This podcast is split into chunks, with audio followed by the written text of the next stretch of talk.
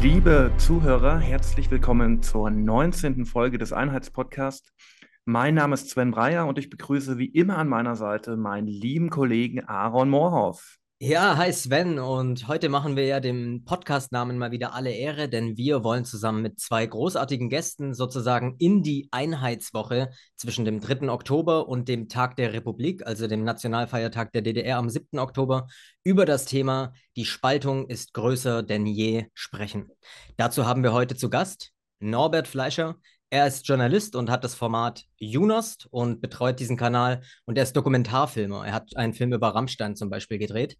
Äh, herzlich willkommen, Norbert.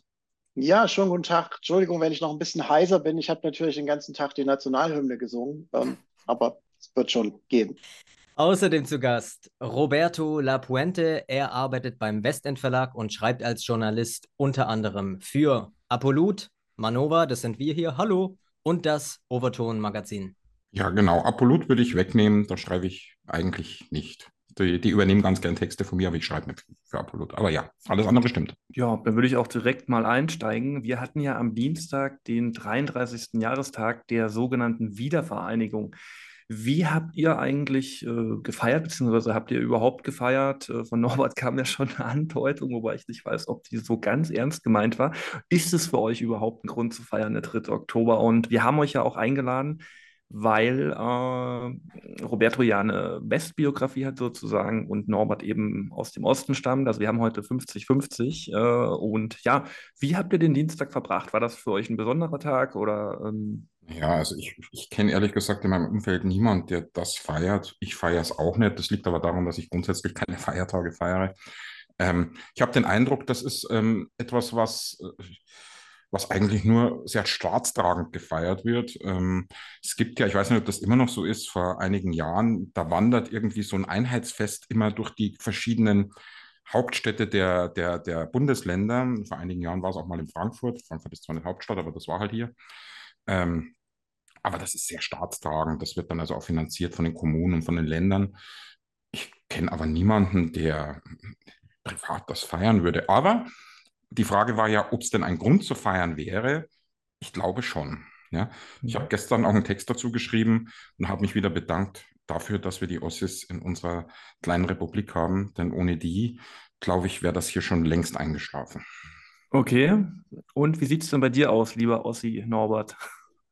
Ja, also ich habe natürlich auch nicht gefeiert. Äh, ich äh, könnte jetzt ganz viel erzählen, ja, aber ich habe, außer dass jetzt die Sonntagsrede vom Herrn Steinmeier war, der wieder meinte, die Ostdeutschen hätten das Gefühl, nicht gesehen zu werden, habe ich mich eigentlich auch ansonsten nicht beachtet gefühlt. Ja, und ich, ich kenne auch niemanden, der die, den Tag der deutschen Einheit feiert, bis auf äh, meinen besten Freund Daniel, der an diesem Tag aber Geburtstag hat und aus anderen Gründen feiert. mhm. Und ähm, seltsam, dass es so ist, weil äh, ich bin eigentlich ein, ein klassischer Gewinner der Wende, ja.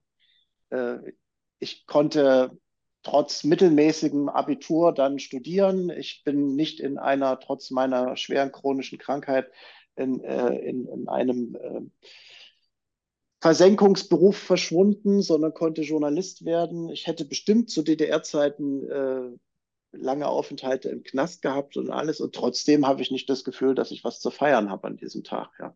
Hm. Gar nicht, mhm. überhaupt nicht. Aber okay. Norbert, als du gerade gesagt hast, ich könnte jetzt ganz viel erzählen, das würde mich natürlich direkt äh, brennend interessieren. Was hast du denn damit gemeint oder war das jetzt schon diese Ausführung? Weil wir können ja hier gerne äh, ganz viel erzählen. Ja, okay, gut. Also, wenn ich meine, ich könnte ganz viel erzählen, dann äh, ich, ich versuche mal, das ähm, irgendwie mein Erleben in Worte zu fassen, was ich, was in mir vorgeht, wenn ich zum Beispiel diese Fernsehsendungen sehe, die mhm. anlässlich des Tags der deutschen Wiedervereinigung da stattfinden. Äh, ich, ich fühle mich, ich habe den Eindruck, das hat mit mir nichts zu tun, was da stattfindet. Ja, ich Leute, die nach 1990 geboren worden sind, sich immer noch ähm, ganz stark mit dem Osten identifizieren und ähm, und dass es im Westen ganz ähnlich ist, nur dass die sich mit dem Westen identifizieren. Und ich frage mich, woran das liegt. Ja, ich habe auch, ähm, ich denke mal, das, das größte Problem, was ich eigentlich habe mit der Bundesrepublik Deutschland, mit dem wiedervereinigten Deutschland, ist, äh, dass es Krieg führt.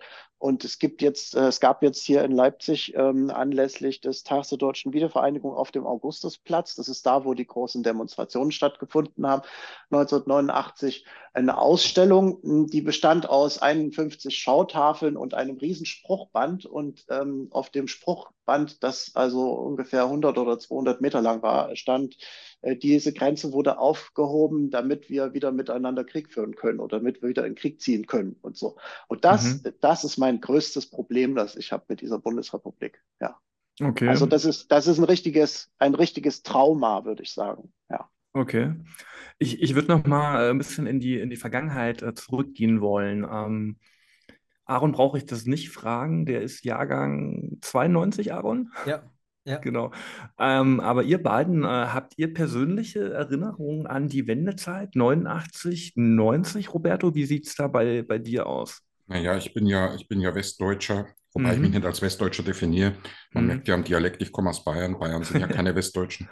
Ähm, das, das steht nochmal für sich allein. Aber ich habe natürlich schon Erinnerungen, aber die bestehen ganz viel aus, aus den Bildern, die man sah, Mhm. Das, was man heute auch immer noch im Rückblick sieht.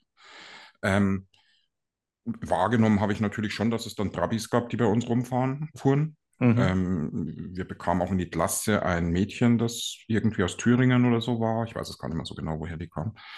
Aber das war's. Mehr war da nicht. Okay. Ähm, also man hat das so an der Peripherie und ich komme ja aus der bayerischen Provinz eigentlich nur am Rande mitbekommen. Und das hat tatsächlich auch den Alltag nicht so sehr geprägt, würde ich sagen. Ich glaube, das war schon mal was völlig anderes. Mhm.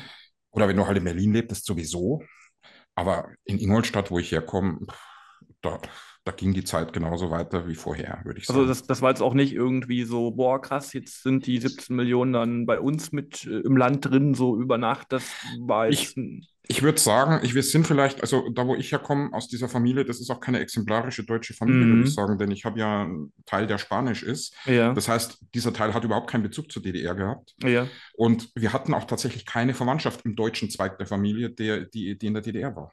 Okay. Und es gab ja viele, viele Familien, die hatten drüben jemanden, mhm. wir nicht. Deswegen okay. war das uns, hat das wenig betroffen das Bewusstsein darüber, was dann da passiert ist, das kam tatsächlich erst später. Denn ich meine, ich war ja äh, am Tag oder zur Zeit, als die Mauer fiel, war ich elf Jahre mhm. alt. Ähm, als die Wiedervereinigung stattfand, äh, 90, war ich zwölf. Mhm. Da hat man noch komische Vorstellungen von politischen Zusammenhängen, um nicht zu sagen, eigentlich überhaupt keine. Ja. Wie sah es denn bei dir aus, Norbert? Ich glaube, ihr seid ja ungefähr gleich alt, deswegen. Wir, wir sind sogar ziemlich, wir sind sogar ziemlich genau gleich alt. Wir sind oh. beide Baujahr 78, wenn ich richtig gegoogelt habe. Ja, ist richtig okay. bei mir, ja. Äh, und und ähm, das, ich finde das interessant, weil ich habe natürlich jede Menge Erinnerungen an, äh, an die Wendezeit und, und ich muss sagen, also insbesondere die, die Zeit von kurz vor dem Mauerfall, was man heute Mauerfall nennt, und der Zeit bis zur Wiedervereinigung, das war wirklich die verrückteste Zeit in meinem gesamten Leben, muss ich sagen. Also obwohl ich da genauso alt war wie Roberto, nämlich elf beziehungsweise zwölf. Äh, ich sag mal so, wir hatten, wir haben, wir haben aus nächster Nähe mitbekommen, wie das sich anfühlt, wenn eine gesamte Gesellschaft sich von heute auf morgen verändert. Ja, also das ging damit los, dass zum Beispiel das äh, Reisen in die BRD nicht mehr illegal war, sondern das war dann auf einmal wie so ein neues Bürgerrecht. Ja, es redete jeder auf dem Schulhof und in der Schule nur noch über den Westen. Wo wart ihr? Ja, wir waren in Hof. Äh, wo wart ihr? Ne, wir sind in Hessen gewesen und so.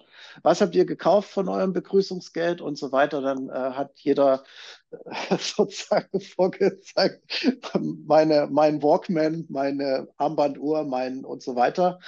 Ähm, aber es war auch ähm, interessant zu sehen, dass eben genau die Lehrer, die ja in, kurz bevor die Grenze aufging, noch ganz besonders uns versucht hatten einzunorden, dass die dann ähm, plötzlich mit einem CDU-Aufkleber auf der Handtasche rumliefen. Ja, also die Lehrerinnen, äh, diese CDU-Aufkleber, die wurden übrigens ähm, gegenüber der Schule äh, vor dem Einkaufszentrum allen Ernstes verkauft. Ja, also da haben Leute wirklich Geld auf den Tisch gelegt, um einen CDU-Aufkleber zu erwerben, den sie sich dann irgendwo hinkleben konnten. Äh, den Kindern sind sie geschenkt worden, wir haben sie an die Mülltonne geklebt. Also es war auch sehr interessant zu sehen. Also zum Beispiel, es standen dann an jeder Ecke Mopeds rum, die niemandem mehr gehörten, weil die Leute waren weg, die da kümmerte sich keiner drum. Es standen etliche Wohnungen leer. In den Wohnungen ließen sich dann die etwas älteren äh, von uns aus betrachtet älteren Liebespärchen nieder, äh, die sich dann da getroffen haben. Und was die Mopeds betraf, um die kümmerten wir uns. Also wir sind da Rennen gefahren auf dem Sportplatz unserer Schule. Wir haben da fachsimpelnd an den Vergasern rumgebaut und äh, der, der Hausmeister der Schule, der Herr S. Punkt, der uns äh, zwei Monate vorher noch ähm, angeschwärzt hätte bei, beim Direktor, was mindestens in einem Schulverweis oder sowas geendet wäre. Der hat einfach müde gelächelt und weggeguckt, weil wir waren jetzt im Westen angekommen und da machte sowieso jeder alles, was er wollte. Ja. Also es war eine äußerst verrückte Zeit. Äh, selbst ähm, die ähm, DDR-Volkspolizeiautos, die fuhren für eine kurze Zeit mit mit Sirenen wie aus einem amerikanischen Krimi. Also die, das waren die Sirenen der Polizei waren ähm, wie so eine amerikanische Sirene. Ähm, das war aber nur bis zur Wiedervereinigung und danach äh, stellten die dann alle auf westdeutschen Sirenen um. Ja, also es war eine sehr interessante Zeit. Ich könnte ja. stundenlang darüber erzählen. Ja. Michael Mein spricht ja immer so äh, genau bis zu diesem äh, 3. Oktober 1990 so von einer sehr ähm, anarchistischen Zeit, also wo gerade für, für Ossis eben vieles möglich war. Das kann man ja auch, gibt es ja auch viele Romane über diese Zeit, also gerade was in Ostberlin abging oder auch in anderen Städten und gerade auch Leipzig äh, war ja damals äh, auch, äh, na, ich glaube sogar 89, 90 ziemlich abgefuckt, aber ist dann auch äh, schnell, schnell nach oben gekommen. Aber wie gesagt, Michael Mein spricht ja immer so von einer, von einer gewissen anarchistischen äh, genau. Zeit, die das war, also auch vor allem im Journalismus, ne? aber generell auch so. Und ich, ich weiß halt nur, so wie wir eben 89, 90 dann äh, nach West-Berlin gefahren sind aus der Oberlausitz und uns da mit diesen ganzen tollen äh, Konsumsachen eingedeckt haben. Also für mich war das so als Kind, also wie gesagt, direkt äh, an dem, an dem, äh, an diese Mauerfall kann ich mich nicht erinnern. Aber ich weiß halt dann, dass jetzt irgendwie diese ganzen tollen West-Dinge, dass man die jetzt alle kaufen konnte. Und das äh, haben wir in West-Berlin dann auch gemacht. Äh, das war so, glaube ich, meine, meine, ähm, meine erste Erinnerung. Du kannst dich nur noch daran erinnern, du kannst dich noch daran erinnern, dass die ähm, die Wahrnehmung damals von Schwarz-Weiß umgeknipst ist in der, also die Farbgebung auf, auf Farbfernsehen dann. Genau. So ja. hat es, so hat genau. es äh, Frank Höfer mir letztens erzählt. Ja, genau. Was ganz witzig ist, kann man sich irgendwie ganz gut vorstellen. Ja. Äh, Norbert? Ja, kann ich noch eine ganz kurze Anekdote erzählen. Es gab ja eine kurze Zeit, äh, das war während dieses Zeitraum, von dem wir gerade gesprochen haben, da konnte man dann die ersten Westwaren erwerben im Konsum und zwar für Ostgeld. Das kostete natürlich ganz viel, also mehr Ostgeld als Westgeld. Äh, also zum Beispiel, ich hatte, äh, ich war verliebt in den Geschmack von Coca-Cola. Ja, ich habe mir von meinem wöchentlichen Ta äh, Taschengeld für 2,50 Mark Ost eine Büchse Coca-Cola gekauft. Und die habe ich also unter meinem Kopfkissen äh, gehegt und gepflegt, kann man sagen, und versteckt vor meinem Bruder. Und ähm, hatte mir vorgenommen, die wirklich nur zu ganz besonderen Momenten sozusagen aufzumachen und zu trinken, ja. Äh, und ja, das dauerte dann nicht lange, bis eben die Reizüberflutung äh, kam. Und ich würde heute einiges geben, um noch einmal die Coca-Cola so erleben zu dürfen, wie ich sie beim ersten Mal äh, genossen habe. Ja, aber das findet leider nicht mehr statt. Roberto? Ja, also das Interessante ist ja, rückblickend, ich, wie gesagt, kann mich an diese Zeit nur so erinnern, dass ich in der Provinz war, aber rückblickend, Sven, unser Thema, die Linke, die haben sich ja seinerzeit, also die Westlinke, die haben ja da schon mit, mit Skepsis auf das geschaut, was da passiert, weil man war ja eigentlich links sehr, sehr aufgeklärt im Westen. Man dachte, ähm, mit der neuen Linken, die es da gab, ähm, das, was da im Osten passiert, ist alles grundsätzlich falsch und auch nicht links und so weiter. da hat man ja mit Skepsis drauf geschaut auf die, auf die Ostlinken, die dann in, die dann vermutlich dann irgendwann mal in, in eine vereinte Bundesrepublik ähm, ziehen würden. Ähm, die waren gar nicht angetan davon. Mhm. Und ich ja. glaube, diese, diese Linie zieht sich immer noch heute. Also genau, das, das, deswegen, das ist eine super Vorlage, nämlich für, für meine nächste Frage. Ähm, ja, wie seht ihr denn heute den, den Zustand der deutschen Einheit? Habt ihr ja am Anfang ein bisschen äh, schon was drüber erzählt. Also meines Erachtens sind die Unterschiede äh, vor allem mental und wirtschaftlich zwischen Ost- und Westdeutschland. Ich finde in den letzten Jahren, ungefähr seit der Corona-Krise, vielleicht auch schon die Jahre vorher, vielleicht auch seit 2015, aus meiner Sicht sind diese Unterschiede größer geworden und das zeigt sich ja eben auch bei Wahlergebnissen so. Wie, wie, wie seht ihr das? Norbert. Tja, ich denke, die Kluft ist auf alle Fälle größer geworden. Also ich habe mhm. den, ich habe den Eindruck, dass die Ostdeutschen und die Westdeutschen niemals so weit voneinander entfernt waren wie heute. Ähm, wenn man jetzt den Zeitraum seit der deutschen Wiedervereinigung betrachtet. Und, ähm, und diese Resignation, die da herrscht, die hat eine sehr lange Vorgeschichte und das ging damit los, dass äh, die ganzen Betriebe dicht gemacht wurden äh, in der ehemaligen DDR. Vor allem solche Betriebe auch, die dem westdeutschen Mittelstand das Wasser abgegraben hätten, wenn sie denn weiter bestanden hätten. Und auch ähm, solche, die Produkte hergestellt haben, von denen man heute träumen würde. Ja, ich will mal ein Beispiel nennen. Äh, wir hatten zum Beispiel in der DDR die sogenannten Superfestgläser. Superfest-Trinkgläser. Ja, kannte jeder DDR-Bürger.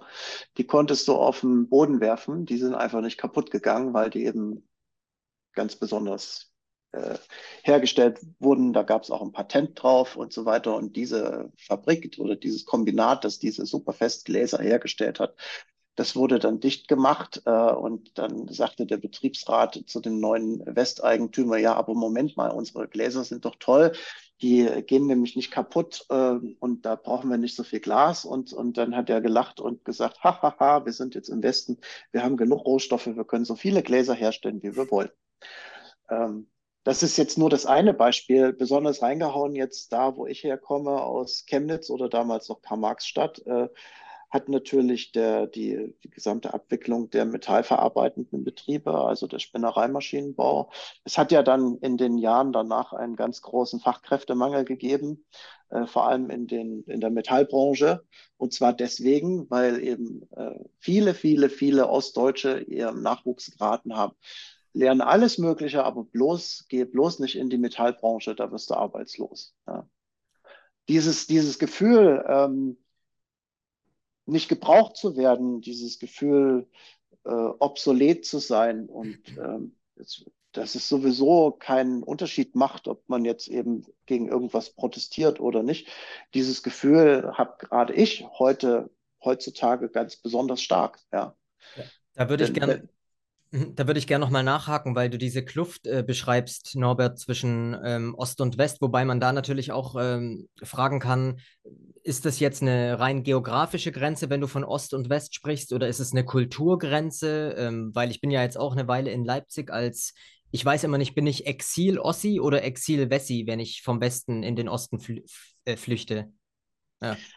Ja, also die Frage, die, die Fra diese Frage kann ich dir nicht beantworten. Ich kann dir nur äh, ja. sagen, dass wenn du eine Weile im Osten gelebt hast, bist du im Westen nicht mehr re resozialisierbar. Ne? Also sei vorsichtig.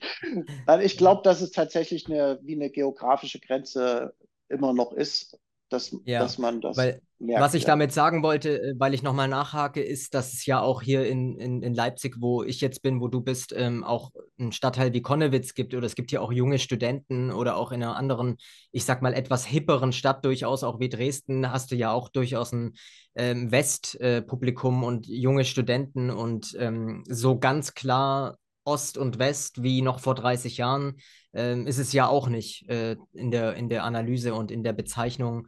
Deswegen frage ich mich, ist es nicht auch eher, ich fühle mich hier sehr wohl ähm, im Vergleich zu den Zeiten, als ich in Berlin gelebt habe, habe aber das Gefühl, das stammt sehr stark aus dieser Erfahrung die man mit einem äh, repressiven System hier gesammelt hat und dass da eben die Antennen, ich weiß, ich bin jetzt auch nicht der Erste, der zu dieser Analyse kommt, aber ich denke, sie ist richtig, dass die Antennen hier eben geschärft sind für gewisse gesellschaftspolitische äh, Dynamiken und Entwicklungen und dass die Menschen hier merken. Ist, dass ich, ich empfinde die Menschen hier auch als politisch gebildeter. Roberto vielleicht auch? Ja, ich sehe es genauso äh, wie Aaron. Ich glaube, das hat viel damit zu tun. Ich glaube, die Leute sind viel sensibler, wenn es darum geht, dass äh, eine, eine Macht, eine Staatsmacht ihr irgendwas vorsetzt. Also das ist ja, man hat das jetzt zuletzt gesehen, auch während der Corona-Krise, man hat das vorher schon gesehen bei der Flüchtlingskrise. Die Leute gehen auf die Straße. Das war dann im bundesrepublikanischen Kontext sehr unbeliebt. Ich meine, man hat dann die Ossis ganz schnell als, als irgendwelche rechtsoffenen Spinner deklariert und so weiter. Ähm, man kann das natürlich auch anders sehen. Die Leute haben eine Meinung und wissen, sie leben in einer Demokratie, in der es Meinungsfreiheit gibt, zumindest auf dem Papier, und nehmen das dann auch für sich in Anspruch. Ich glaube, das geht aber noch viel weiter. Ich glaube, dass der Neoliberalismus in Ostdeutschland eben nie so angekommen ist wie im Westen. Im Westen hat man geglaubt, dass wir eine klassenlose Gesellschaft seien. Wenn ich heute jemand aus dem Osten kennenlerne, das ist sehr verallgemeinernd, es gibt ja nicht den Ossi, dann habe ich aber schon ganz schnell immer den Eindruck, dass man schon weiß, dass Klassenkampf immer noch stattfindet und dass die Interessen der arbeitenden Bevölkerung schon wichtig sind. Das habe ich bei Westdeutschen nicht so oft. Und Roberto, die eigentliche Frage, äh, Norbert hat die ja beantwortet. Wie, wie siehst du das? Äh, siehst du auch äh, aktuell 2023, dass die Kluft riesengroß ist zwischen Ost und West? Ja, aber die Kluft ist nicht nur zwischen Ost und mhm. West riesengroß, sondern das ist ein gesamtgesellschaftliches. Aber natürlich gibt es in diesem gesamtgesellschaftlichen Gefüge gibt es durchaus eine West-Ost-Luft. Die merkt man und die hat man auch äh, in der Corona-Krise gesehen.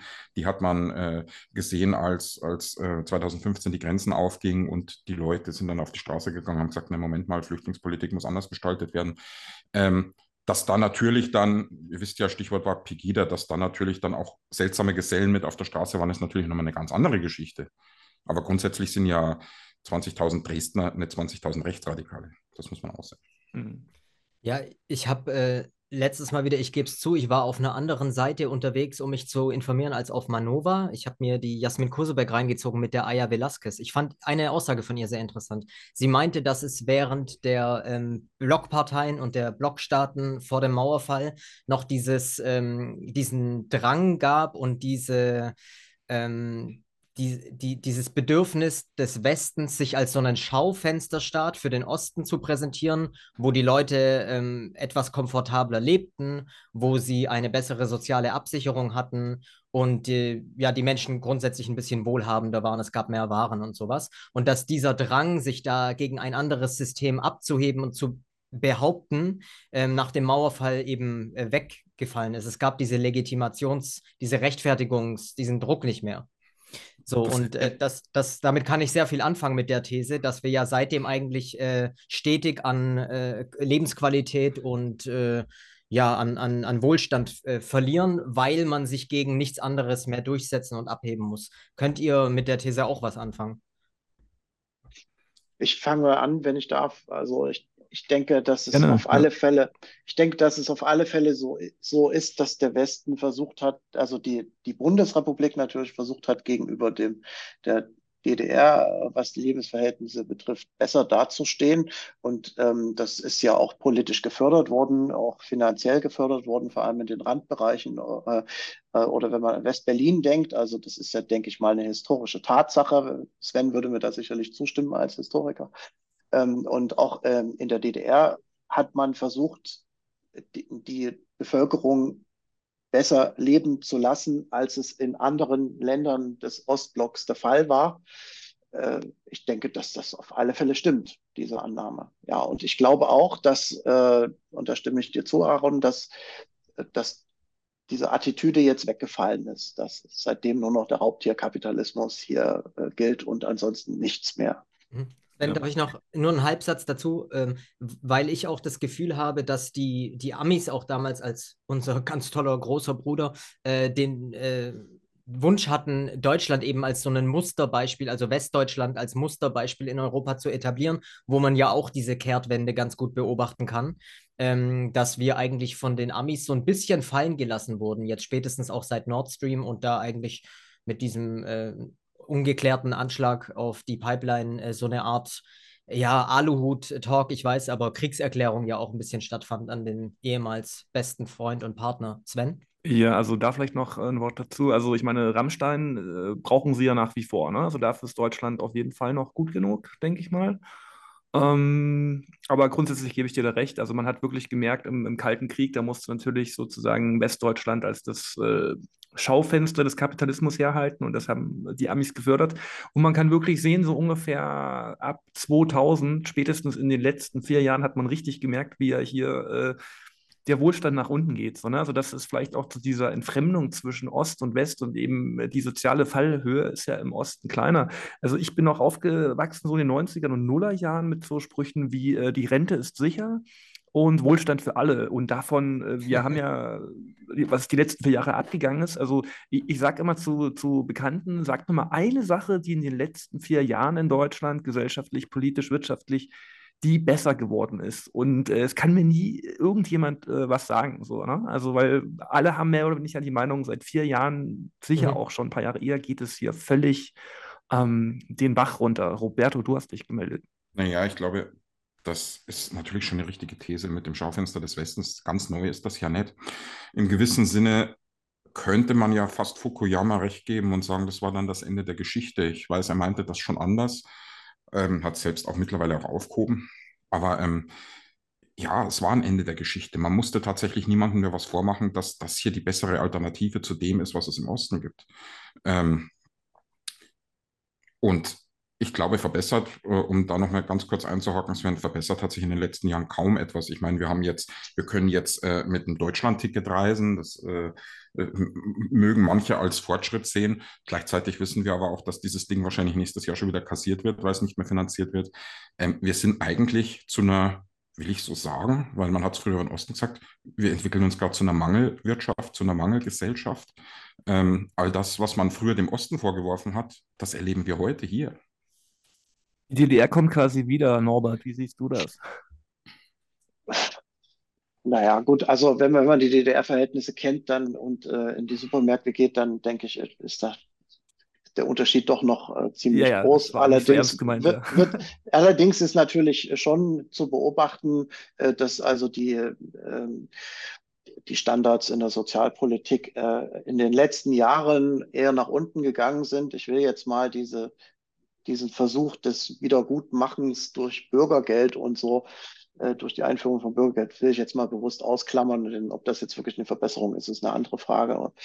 Ähm, ich bin, äh, ich sehe, ich sehe das auch so, dass wir uns äh, zurückentwickeln, aber vor allem bei unseren moralischen Ansprüchen, also bei dem, was wir eigentlich, eigentlich gelernt haben von äh, Deutschen